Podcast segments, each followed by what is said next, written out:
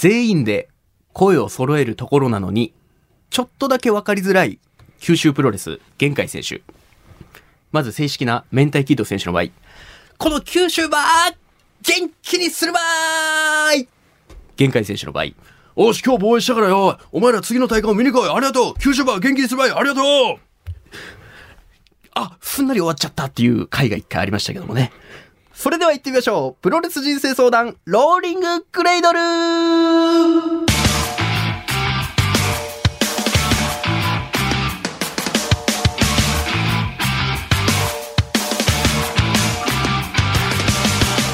全国3000万人のプロレスファンの皆様、そしてそれ以外の皆様、福岡吉本ザ・ローリングモンキーの武蔵です。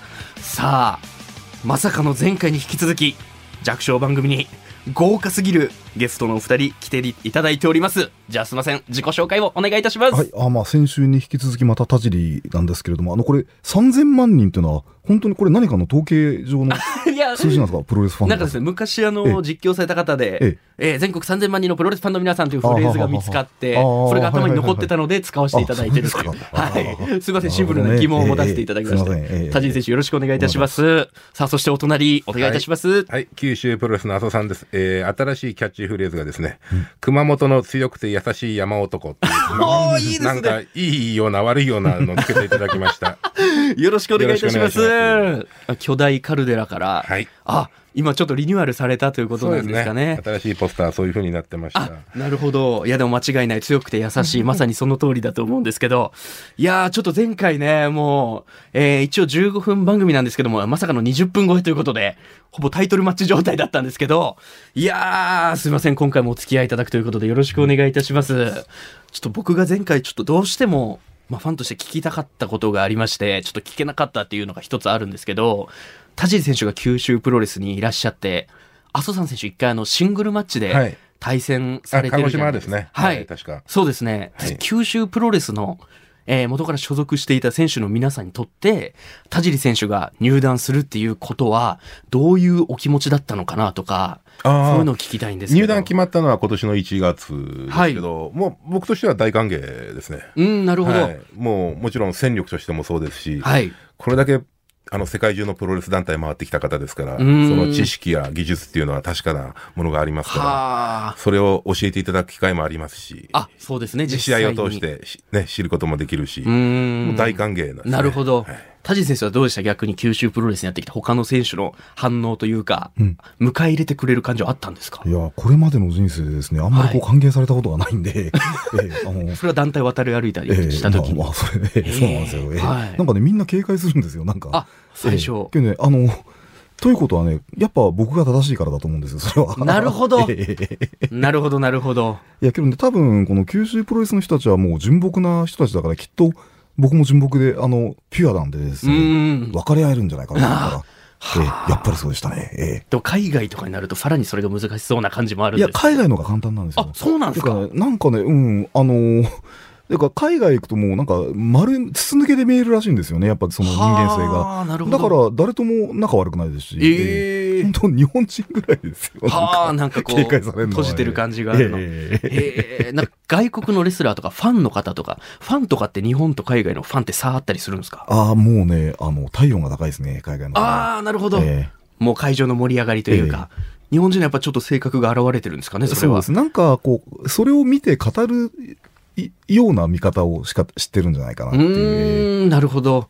やっぱ海外の映像とか見たら、その熱気とかやっぱ違うとこあるなってやっぱ思ったりはするんああとですね、そのはい会場でカメラ構えてる人の数が日本はすごく多いんですよね。ああの、ーこうやってるかこうやってる。試合これ、なるほど目で見てないじゃないかって人。確かにレンズ越しで見てる人もいっぱいいますからね。外国でね、カメラ構えてる人まずいないですね。あ、確かにでもなんかボードとかうわーって上げてたりとか身振り手振りで喜んでるイメージがありますね。はあ、そんな感じで、えー、各国歩いてきた田尻選手と九州プロレス、阿蘇山選手。え前回の配信では田尻選手の小説についてたっぷりお話をお伺いしましたけども、今回はちょっとこんなチャンス二度とないぞということで、えー私、ザ・ローリング・モンキー・武蔵、えーちょっと覚悟をして、おねだりしちゃいたいと思います。CM の後です。3年の沈黙を破りついに団地企画が始動今度はなんと耳で聞く団地自称団地鑑賞家の KBC アナウンサー宮本圭介が全国各地の団地を歩きながらただ喋るだけの15分。ポッドキャスト番組「シャルイー団地」毎週木曜午前10時頃 Spotify 他で配信します。独りよがりなコンテンツなので聞かなくて結構です。さあ、ということで、プロレス人生相談、ローリングクレイドルということで、改めまして、田尻選手、麻生さん選手、よろしくお願いいたします。さあ、この番組は、まあ、その名の通り、こう皆さんが抱える悩み、誰に言うまでもないけど、もやもやすることなどを、プロレス的解釈で解決していこうというチャレンジングなポッドキャスト番組なんですけども、まあ、普段は僕が、えー女子アナウンサーの方を、まあ、対戦相手と見立てて、えー人生相談をプロレス的解釈で解決するという試合をさせていただいてるんですけども、ちょっと今回はあの、本物のね、レスラーの方がいらっしゃるということで、ちょっと僕がこんな二人の悩みを解決できるわけないという 結論に至りまして、ちょっと本当に恐縮なんですけども、今日あの、阿蘇山選手、そして田尻選手に、ちょっとあの、僕の悩みをお二人に解決してほしいなというのがありまして、ちょっと聞いていただくことってできますか？どうしようかな。悩んでらっしゃる。うわまあね、せっかく来たからですね。うんいいっすか？いろいろ若いから悩みも多いでしょう。いやー、そうですね。いいですか、田尻さんも。これは1分いくらぐらいにしてきますね。そうですね。やっぱり高めの設定で。そうですね。カメラ設定で。そうですね。ファイトマネーをね、えーちょっと払わないといけないような覚悟がありますけども。さあ、ということで、お二人よろしくお願いいたします。はいそれでは、僕のマジのお悩みでございます。今回の対戦カードはこちら。田尻選手、阿蘇山選手、バーサス。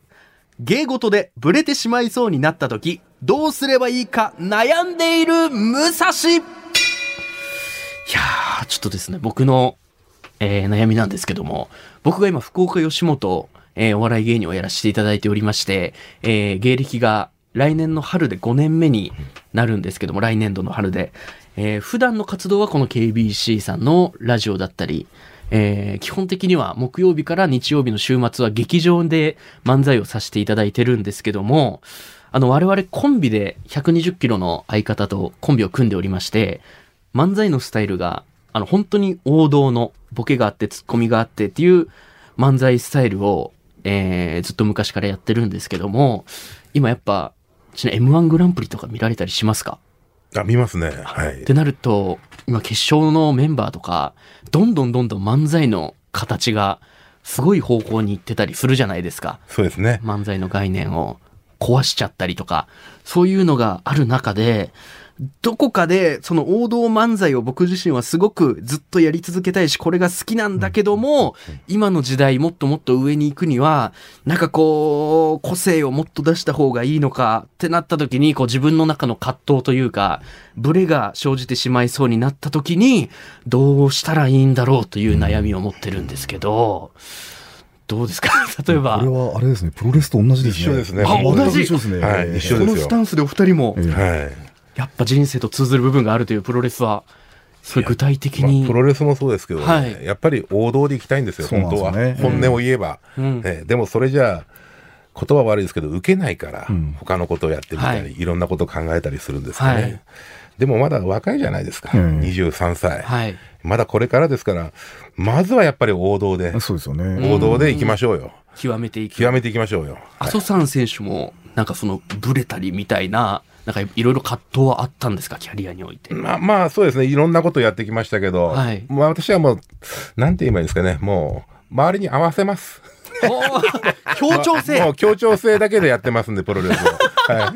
そうですか。相手がどんなスタイルで来ても、もうそれに合わせます。ああ、でもそれができるっていうことがすごいんじゃないかなとい。ういえいえ僕には思ったりするんですけど、と田尻選手はやっぱり、そのやっぱ僕が本当ファン、一ファンの考えで申し訳ないんですけども、田尻選手やっぱ、まあ、き怪奇派とまでは言わないかもしれないですけど、ええちょっと特徴のあるはい。レスラーだなっていうふうに幼少期から見てたりしたら思うんですけど、いや、僕もあの、あれなんですよ、その、なんか、まあ、ちょっと、先週のラジコちゃんで聞いてもらえればわかると思うんですけど、はい。その、やっぱ九州プロレスが一番素晴らしかったって言ったじゃないですか。はい。はい。で、それは、まあ、王道のプロレスを感じるんですよ、僕は。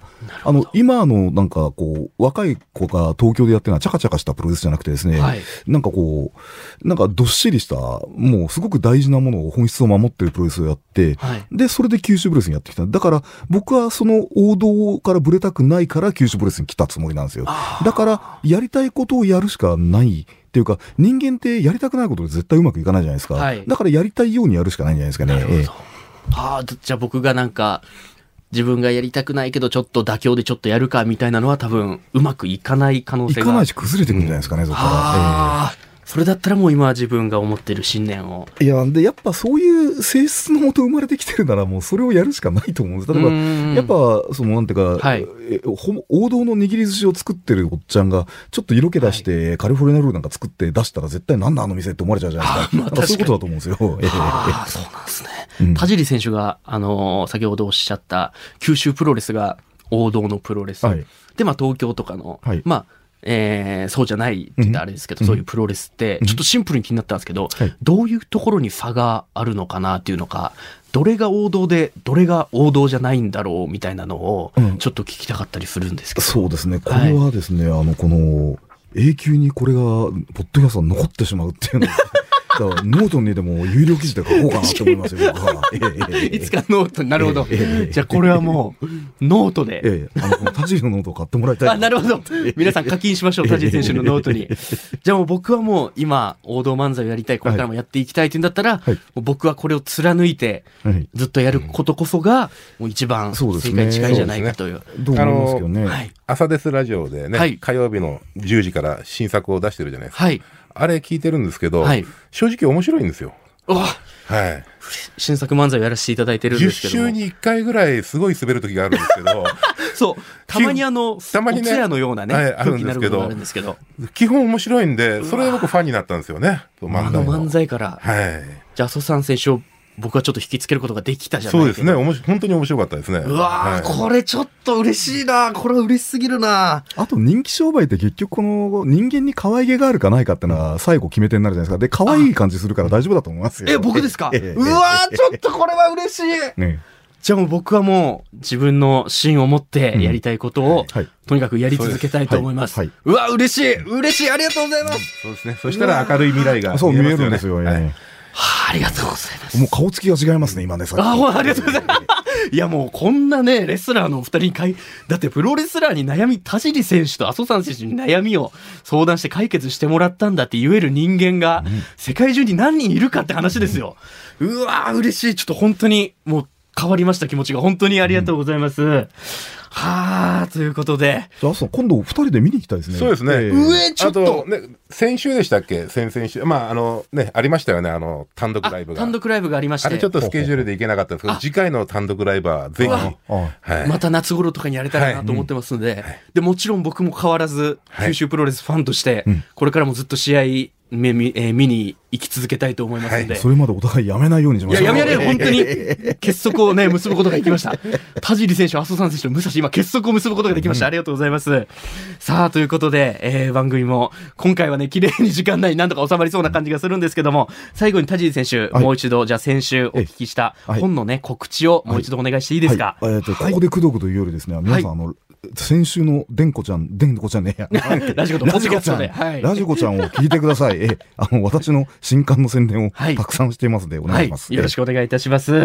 さあ、そして、麻生さん選手、はい九州プロレスにまつわる告知があればおそうですね願いいたします。近いところでは4月の16日の日曜日に、はい大分県の日田市であ、えー試合をやります。来ました。こえーれは、詳しくはネット見てください。はいありがとうございますえーはい。日田市ということは、佐々木北そうですね。丸選手の、佐々木北丸選手はいの地元ということです。なるほど。はいまあ、熱い試合が見れるんではないでしょうか。じゃあ最後になんですけど、ちょっと田尻選手、麻生さん選手、最後に、これからの九州プロレスに対する目標というか、こういう風にしていきたいというのがあれば、どうか一言でいいのでお聞きいただきたいんですけど、麻生さん選手からいいですか？はい。えー変わらず元気に明るく試合をやっていきます。はい、ありがとうございます。お願いします田尻選手、はいいかがでしょうか？右に同じです。あありがとうございます。田尻選手らしい右の字いただきました。さあ、ということで、プロレス人生相談、ローリングクレードル、毎週水曜日夕方5時頃配信しております。ハッシュタグ、プロレス人生相談で感想、クレーム、そして、阿蘇さん選手、田尻選手、九州プロレスに関する、えーツイート、メッセージなどもお待ちしております。田尻選手、阿蘇さん選手、え2週にわたって本当に。ありがとうございましたありがとうご。ざいました。